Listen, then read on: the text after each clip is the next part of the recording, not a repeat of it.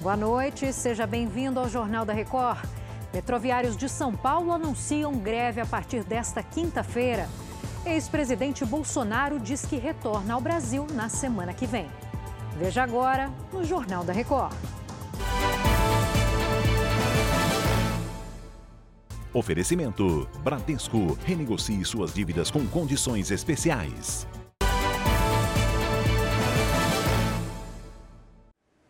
Funcionários do metrô de São Paulo decidiram entrar em greve a partir desta quinta-feira. A Carolina Belim tem as informações para a gente. Boa noite, Carolina.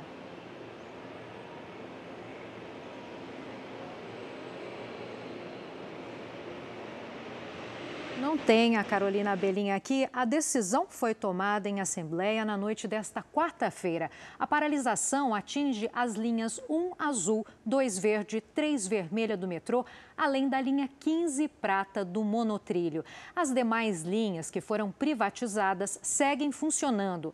Essa greve foi anunciada depois que o metrô informou à Justiça do Trabalho que não vai pagar a participação nos lucros dos últimos três anos, o que era uma reivindicação da categoria. E agora há pouco, a Prefeitura de São Paulo anunciou a suspensão do rodízio de veículos nesta quinta-feira. O ex-presidente Jair Bolsonaro deu uma palestra numa faculdade da Flórida, nos Estados Unidos, com a presença de líderes e empresários americanos e também brasileiros. Em entrevista exclusiva à Record TV, ele disse à repórter Carolina Novaes que pretende retornar ao Brasil na quinta-feira da semana que vem. Pretendo voltar Está pré-marcado agora, dia 30, eu pousar em Brasília às 7 da manhã, está pré-marcado, está quase certo e voltar uma atividade normal lá. É, vou trabalhar no, no, Partido Liberal, ajudar lá o presidente, o Valdemar, o Braga Neto que está lá, é, andar pelo Brasil e fazer política. Afinal de contas, o PL é um grande partido hoje em dia. 20% da Câmara somos nós, né? quase isso somos no Senado. E quadro bastante qualificado. Então nós temos como realmente manter de pé essa bandeira que, do, do conservadorismo que levantamos né, ao longo desses quatro anos, bem como como gerir um país do tamanho do Brasil. Ah, a gente pretende continuar ah, trabalhando para o nosso país. É, o meu governo teve seus, seus erros, todo mundo tem, mas tem muito mais acerto. Se você quiser fazer um balanço do meu governo, realmente você se surpreende positivamente, tendo em vista que nós encontramos, né, que nós pegamos a pandemia, a crise de falta d'água, uma guerra aqui fora, na Rússia e Ucrânia, tá? entre outros problemas, interferências. É, mas em nenhum momento você me viu agindo fora das quatro linhas da Constituição. Eu lamento o episódio dia 8 de janeiro, realmente uma coisa inacreditável, se bem que o que nós levantamos, né, acompanha o trabalho do senador Marcos Duval também, entre outros parlamentares estão é, esperançosos muito de que haja a CPMI para a gente botar em pratos limpos isso aí. É, foi uma armadilha feita pela esquerda, tanto é que o atual presidente não quer a CPMI. Bolsonaro também comentou sobre a entrega dos presentes que recebeu quando ainda era presidente da República. Deixar bem claro, em 21 eu não estive na, no mundo árabe, né? Foi lá o nosso ministro, recebeu duas caixas de presente, uma ficou retida lá na alfândega, a outra foi para a presidência. Eu só tomei conhecimento disso um ano depois. É, e a minha esposa tomou conhecimento pela imprensa. A minha esposa não tem nada a ver com isso. A caixa que seria para ela está lá na Receita. A minha, desde o primeiro momento, eu falei, está à disposição. Tanto é que tem uma liminar do ministro Nardes, do TCU, quer dizer, tinha, né, caiu agora, tendo de vista a decisão do colegiado, que o material poderia ficar comigo, eu não poderia vendê-lo nem usá-lo.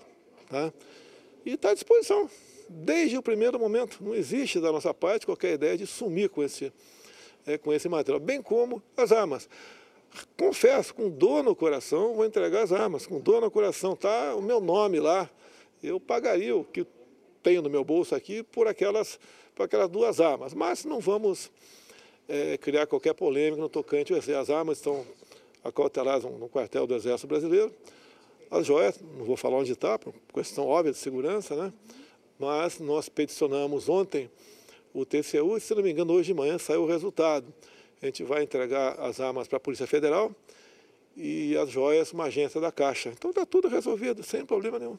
Bolsonaro afirmou que a ex-primeira-dama, Michele, não vai se candidatar a cargo no executivo, mesmo depois de assumir a presidência do PL Mulher. Ela não quer disputar nenhum cargo no executivo, não quer e não vai disputar, segundo ela me disse, no executivo. Então, que afastem essas, essas ilações, porque atrapalha, é muita gente criticando, o ex-presidente ainda comentou a operação que prendeu suspeitos de planejar atentados contra autoridades, como o senador Sérgio Moro.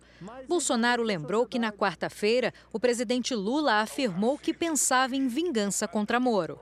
Eu acho uma tremenda coincidência, né? Se bem que quando se fala em inteligência, não existe coincidência. Ontem o cara falar que ele gostaria de ferrar né?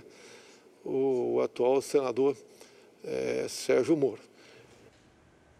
O senador Sérgio Moro também falou agora à noite sobre o plano de ataque contra autoridades, no qual ele é um dos alvos. Moro pediu apoio do governo federal no projeto que endurece leis contra o crime organizado e criticou o presidente Lula.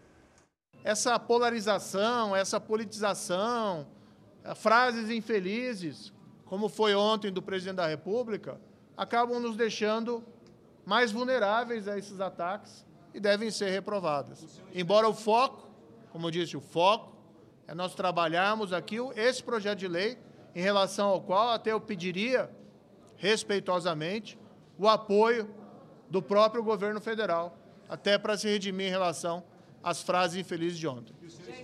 O presidente Lula voltou a criticar a privatização da Eletrobras e disse que vai brigar para que o governo volte a ser dono da companhia. A estratégia vai ser questionar na Justiça a falta de poder de decisão da União sobre o futuro da empresa.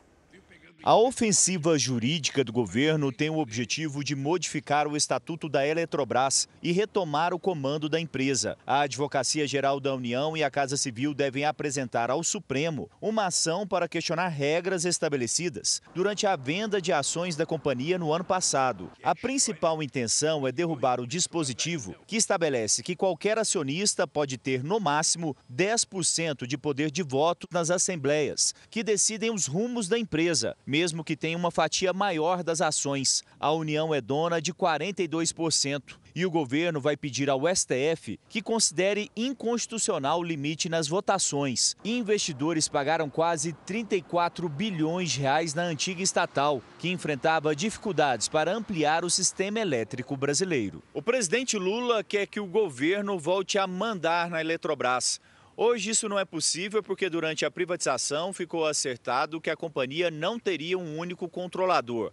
Isso foi para atrair investidores, tanto que o atual estatuto impõe uma multa alta caso a União queira reestatizar a empresa.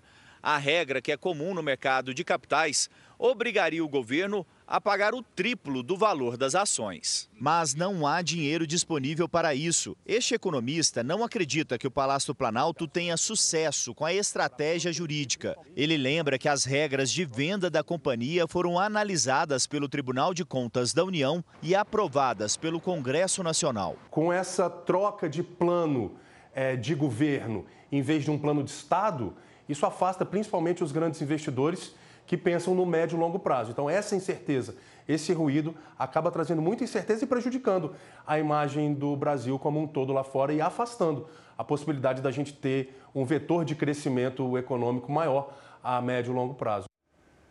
O ministro da Fazenda, Fernando Haddad, classificou agora à noite como preocupante o comunicado do Comitê de Política Monetária do Banco Central, que manteve a taxa básica de juros em 13,75% ao ano. O comunicado deixa em aberto, no momento em que a economia está retraindo e que o crédito está com problemas, sobretudo empresas, famílias, é, o Copom chega a sinalizar até a possibilidade de uma subida de, da taxa de juros, que já é hoje a mais alta do mundo. Então, obviamente que nós lemos com muita atenção, com consideração, mas nós achamos que realmente é, o comunicado preocupa bastante. A discussão em torno da herança do Papa Bento XVI foi parar na justiça alemã. Isso porque, se os herdeiros aceitarem o dinheiro, podem ser incluídos em um processo que investiga a responsabilidade do Papa em casos de pedofilia. Os detalhes da partilha estavam em uma carta escrita pelo pontífice e que foi revelada pelo ex-secretário pessoal do Papa. Antes de morrer, no fim do ano passado, Bento XVI manifestou o desejo de que relógios, canetas, obras de arte e móveis fossem distribuídos entre assistentes e amigos. O ex-líder da Igreja Católica também destinou os direitos autorais de seus livros à fundação que leva o nome dele. Além disso, deixou valores a serem herdados. Cinco primos do pontífice devem dividir a quantia. Mas a divisão dos bens não é tão simples como parece e recusar a herança pode ser a melhor decisão. Isso porque, ao aceitar o dinheiro, os herdeiros correm o risco de se envolver em uma ação de indenização contra Bento XVI na Alemanha.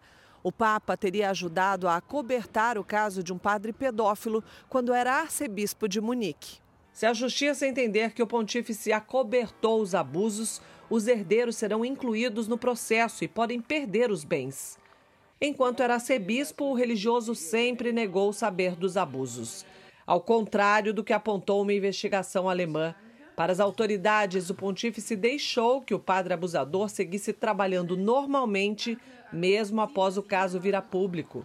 O escândalo desencadeou uma crise na Igreja Católica da Alemanha um levantamento independente apontou casos de pedofilia envolvendo outros integrantes da igreja e relatou ao menos 497 vítimas no país entre 1945 e 2019. O Jornal da Record fica por aqui. Outras informações na primeira edição do JR 24 horas, às 7 da manhã. Você fica agora com o Fala que eu te escuto. Obrigada pela sua audiência. Boa noite.